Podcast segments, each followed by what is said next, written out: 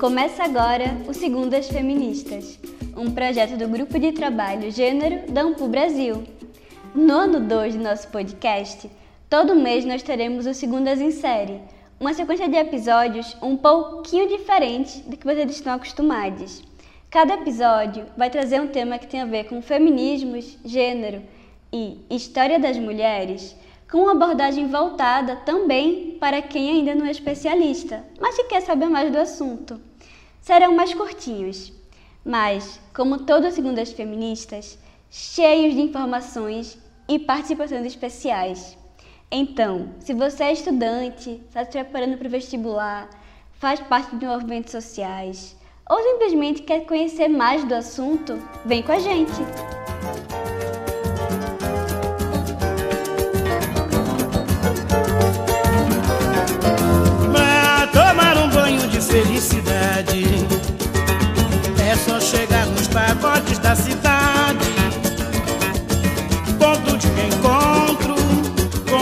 Com os pagodeiros e com alegria pelo reencontro do partido alto samba de terreiro. Quem não gosta de samba, bom sujeito não é. Talvez você já tenha ouvido essa frase em algum lugar e muito provavelmente gosta de samba, ou ao menos sabe algo a respeito. Será? Samba de botequim, pagode, escola de samba, carnaval. Tanta coisa que nos remete ao samba, que, no entanto, vai muito além e é uma manifestação cultural bastante complexa. Em outro momento, podemos falar mais sobre isso. Mas agora vamos partir do que primeiro nos remete ao samba, Pode ser que personagens importantes e, em sua maioria, homens?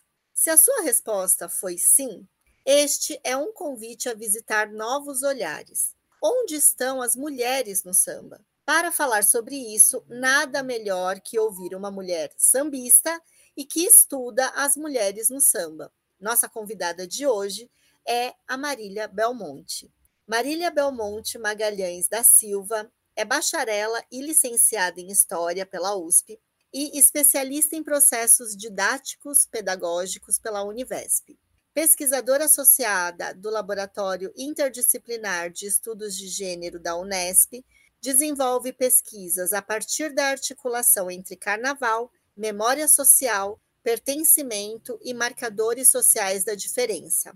Atua nos eixos de história oral e memória, história pública e difusão científica, história do samba e do carnaval e história das mulheres. Sambista, macumbeira das bandas de lá, apreciadora do Brasil das frestas e encruzilhadas encantadas, das ruas e da potencialidade das boas histórias que habitam em nós em suas miudezas. Marília, que alegria ter você aqui com a gente. Nos conte um pouco sobre como o samba entrou na sua vida e como se tornou um tema de pesquisa.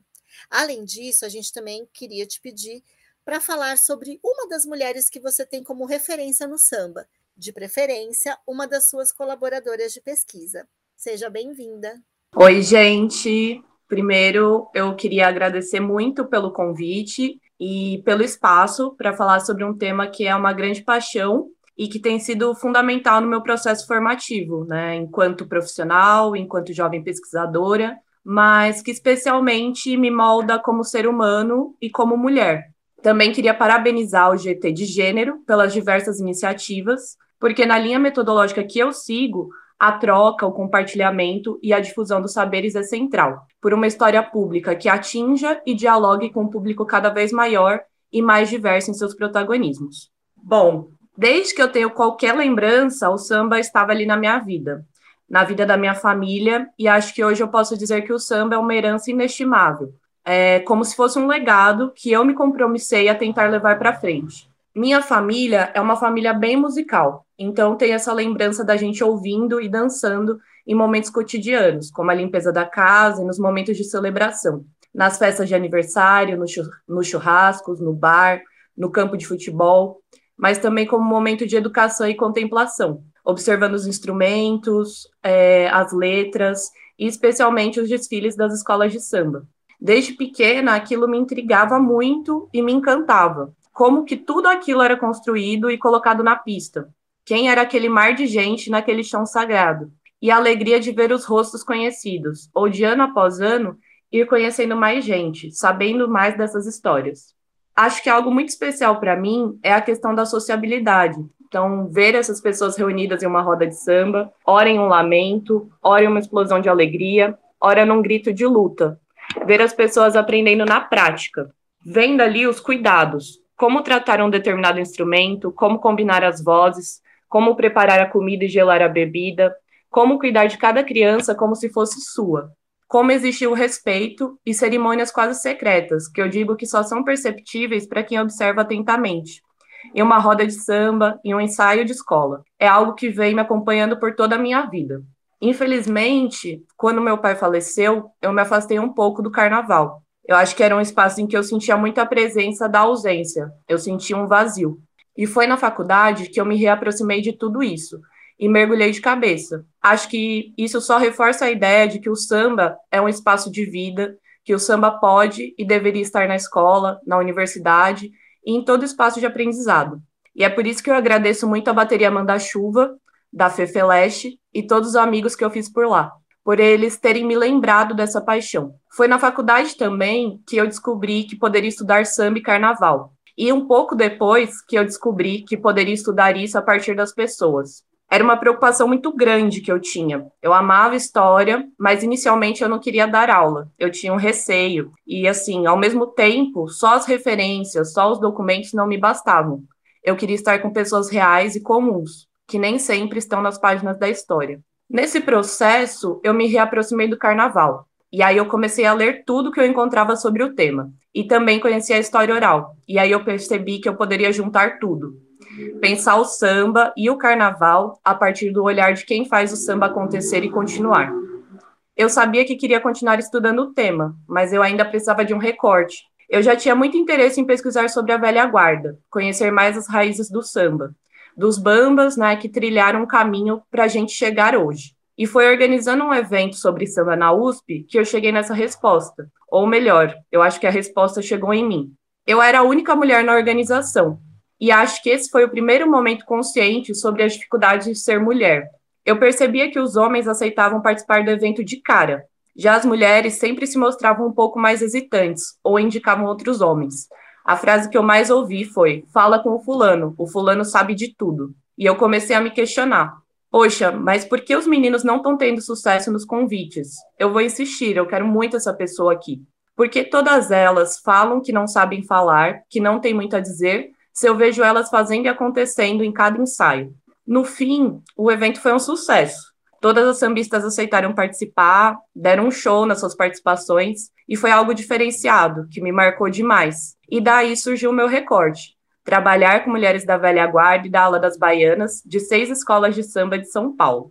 Para além do título, da pesquisa em si, acho que a maior alegria é ouvir essas mulheres narrando suas trajetórias e experiências pensando criticamente sobre o carnaval e sobre os lugares que elas ocupam, sem roteiro fechado, uma conversa, uma troca e o reconhecimento de si no texto. Me marcou muito quando uma das colaboradoras que entrevistei, ao ver o texto final do processo das entrevistas, me disse bastante emocionada: Nossa filha, nem eu sabia que tinha tanto para contar, que eu vivi tanto assim. Me tornar uma sambista de fato e ser reconhecida como tal. Eu sou parte delas e elas são parte de mim. Eu vejo a pesquisa como um compromisso. Então, é sobre questionar os espaços de protagonismo que os homens muitas vezes ocupam e como isso afeta as memórias, a difusão de vozes e a forma como nos enxergamos. Lembrar que as mulheres são mães, tias, madrinhas, guardiãs, formadoras e multiplicadoras do samba e do carnaval. Sem essas mulheres comuns, mas com histórias extraordinárias, não haveria o samba e o carnaval como conhecemos hoje. Afirmar que essas trajetórias precisam ser retomadas, divulgadas e alcançar outros públicos. Que as pessoas entendam e reflitam sobre a diversidade e a complexidade que envolve esse monumento da cultura brasileira, que é o carnaval. É sobre a festa, mas também é sobre a criação, a invenção, a técnica, os saberes, a sociabilidade e as redes de apoio que se tecem dentro do repertório das comunidades do samba. Pensar como essas mulheres ocupam diversos papéis e desenvolvem estratégias de resistência e de luta para existir enquanto mulheres, existirem enquanto sambistas. como o conhecimento consciente é difundido nessas comunidades a partir da prática cotidiana e da vivência, e, sobretudo, uma luta para que o samba e o carnaval sejam vistos para além do senso comum, que é muitas vezes estereotipado e superficial. E, bom, eu me considero uma pessoa muito apaixonada e afetuosa, e eu também sou muito indecisa. Então, é quase impossível escolher entre as colaboradoras ou mesmo mulheres que me inspiram e são referências dentro do samba e do carnaval. Então, eu fiz uma pequena lista, fugindo um pouco do roteiro, fugindo um pouco da pergunta. Mas eu acho que essa lista é o mais perto de que eu consigo chegar de uma seleção e que são pessoas fundamentais que não poderiam deixar de ser citadas. Primeiro, eu tenho muita sorte. Ao invés de uma, a vida me deu três mães, e três mães sambistas. Minha avó, mãe e madrinha, Teresa, que é filha de um italiano dificílimo e que mesmo assim deu um jeito do samba entrar na sua vida, trazendo alegria, que é uma marca dela. Minha mãe, Márcia, que foi fundamental no repertório musical que eu tenho hoje e que é sempre elogiado pelos meus amigos mais velhos aí do carnaval, e na sensibilidade ao olhar as coisas. E Solange, que é a minha mãe de bairro, me adotou, é minha vizinha, amiga e companheira de carnaval, que leva a vida que eu desejo ter no futuro e que me ensina sobre ser alegre em meio a dificuldades daquilo que a gente ama. Dos grandes nomes do samba e do carnaval, eu cito Jovelina Pérola Negra, pela sua presença e pelo talento versando, Leci Brandão, né, pela sua força e compreensão do samba como instrumento político e por ser a primeira mulher a participar da ala de compositores da Mangueira. Beth Carvalho, pelo seu engajamento e que, ao escolher se tornar sambista, revolucionou a história do samba, alavancando tantos nomes e se tornando a nossa eterna madrinha. Giovana, que representa toda a força e a potência da mulher negra. Eliana de Lima e Bernadette, que marcaram a história do carnaval como intérpretes de samba enredo, que é um terreno que até hoje é majoritariamente masculino. No âmbito do carnaval, eu não posso deixar de citar a madrinha Eunice, que é uma figura fundamental para o Carnaval de São Paulo, e a sua neta, Dona Rose Marcondes, que nunca desistiu do legado do Carnaval, apesar de todas as dificuldades, e que me abraçou quando eu ainda estava engatinhando nesse tema. Minha comadre, né, pensando aí nas mais jovens, a mestra Rafa, que é pioneira e gênia do ritmo, a primeira mestre de bateria do AMB. É um marco histórico pensar uma pessoa tão jovem, né, ser uma ritmista e uma mestra de bateria.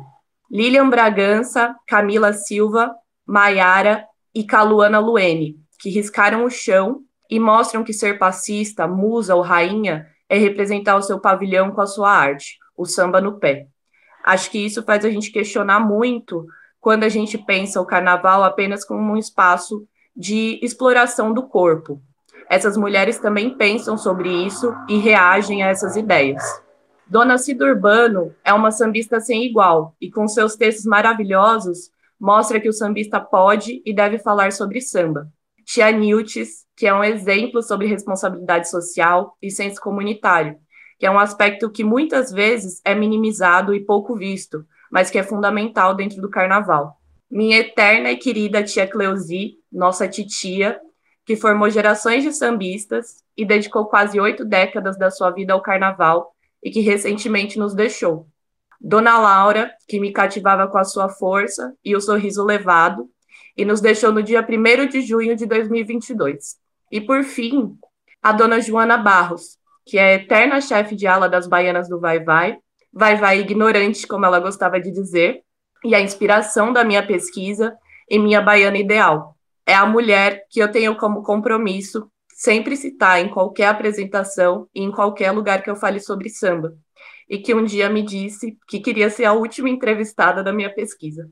Infelizmente, isso não foi possível, mas eu espero que um dia, de onde ela estiver, brilhando no Orum, ela tenha muito orgulho do trabalho que eu estou fazendo.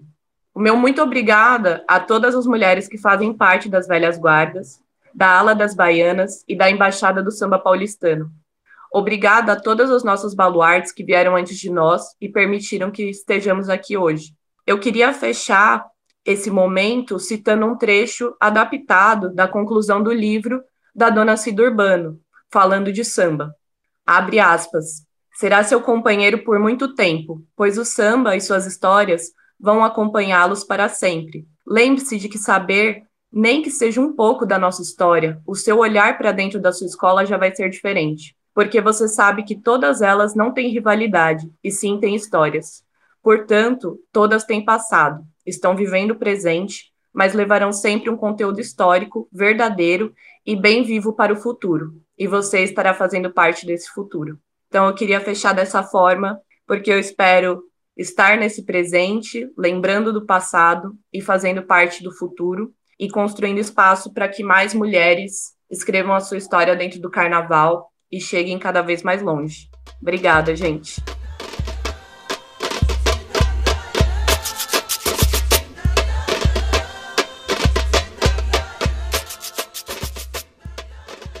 Bom, estou respirando fundo aqui, porque é inegável o quanto é a trajetória que você compartilhou com a gente é emocionante, o quanto você não ter seguido o roteiro foi brilhante, porque quando é, a gente pergunta sobre uma pessoa né, que seja referência, que te inspire, sabemos a dificuldade que é escolher, mas a, a maneira como você com tanta sensibilidade, comprometimento e, e, amor, né, e paixão, como você disse, que é uma pessoa tão apaixonada, né, pelo samba, pela sua pesquisa, eu acho que trouxe para mim, que estou aqui, né, com você agora e para o nosso público que vai ouvir em breve esse episódio, sem dúvida nenhuma, é uma seleção preciosa. Marília, é, foi extremamente emocionante, importante te ouvir. Queria pedir para você se despedir antes de eu terminar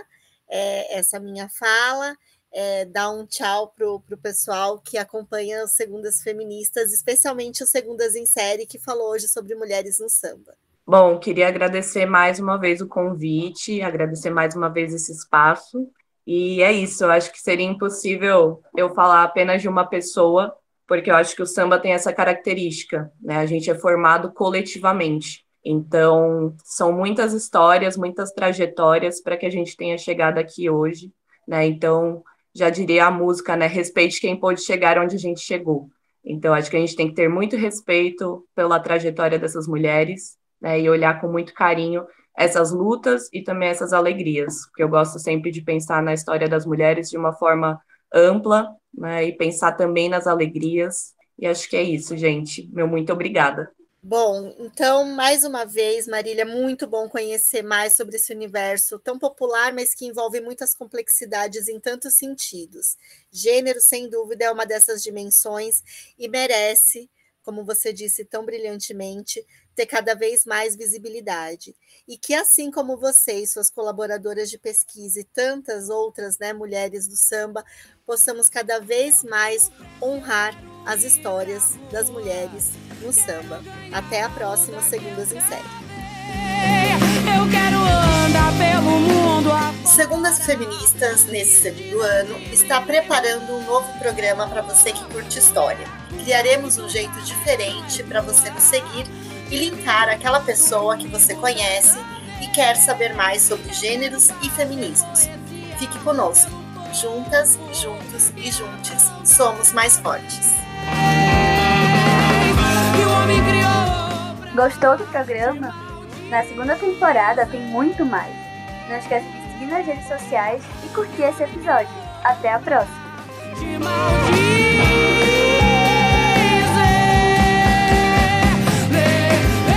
A Segundas Feministas é feita por Direção-Geral Andréia Bandeira. Coordenação Executiva Marcela Boni. Roteiro Andréia Bandeira, Marcela Boni e Cauana Sopelsa Edição de áudio Natália de Oliveira e Indiara Teodoro. Arte, Pesquisa Gráfica e Social Media Cauana Sopelsa, Maria Clara de Oliveira e Ingrid Damácio Colaboração Cláudia Maia e Natália Cavalcante Apoio institucional: GT Gênero da Ampu Brasil, Universidade de Pernambuco e Programa de Pós-Graduação em História da Universidade Estadual de Montes Claros. Apoio: Ampu Brasil.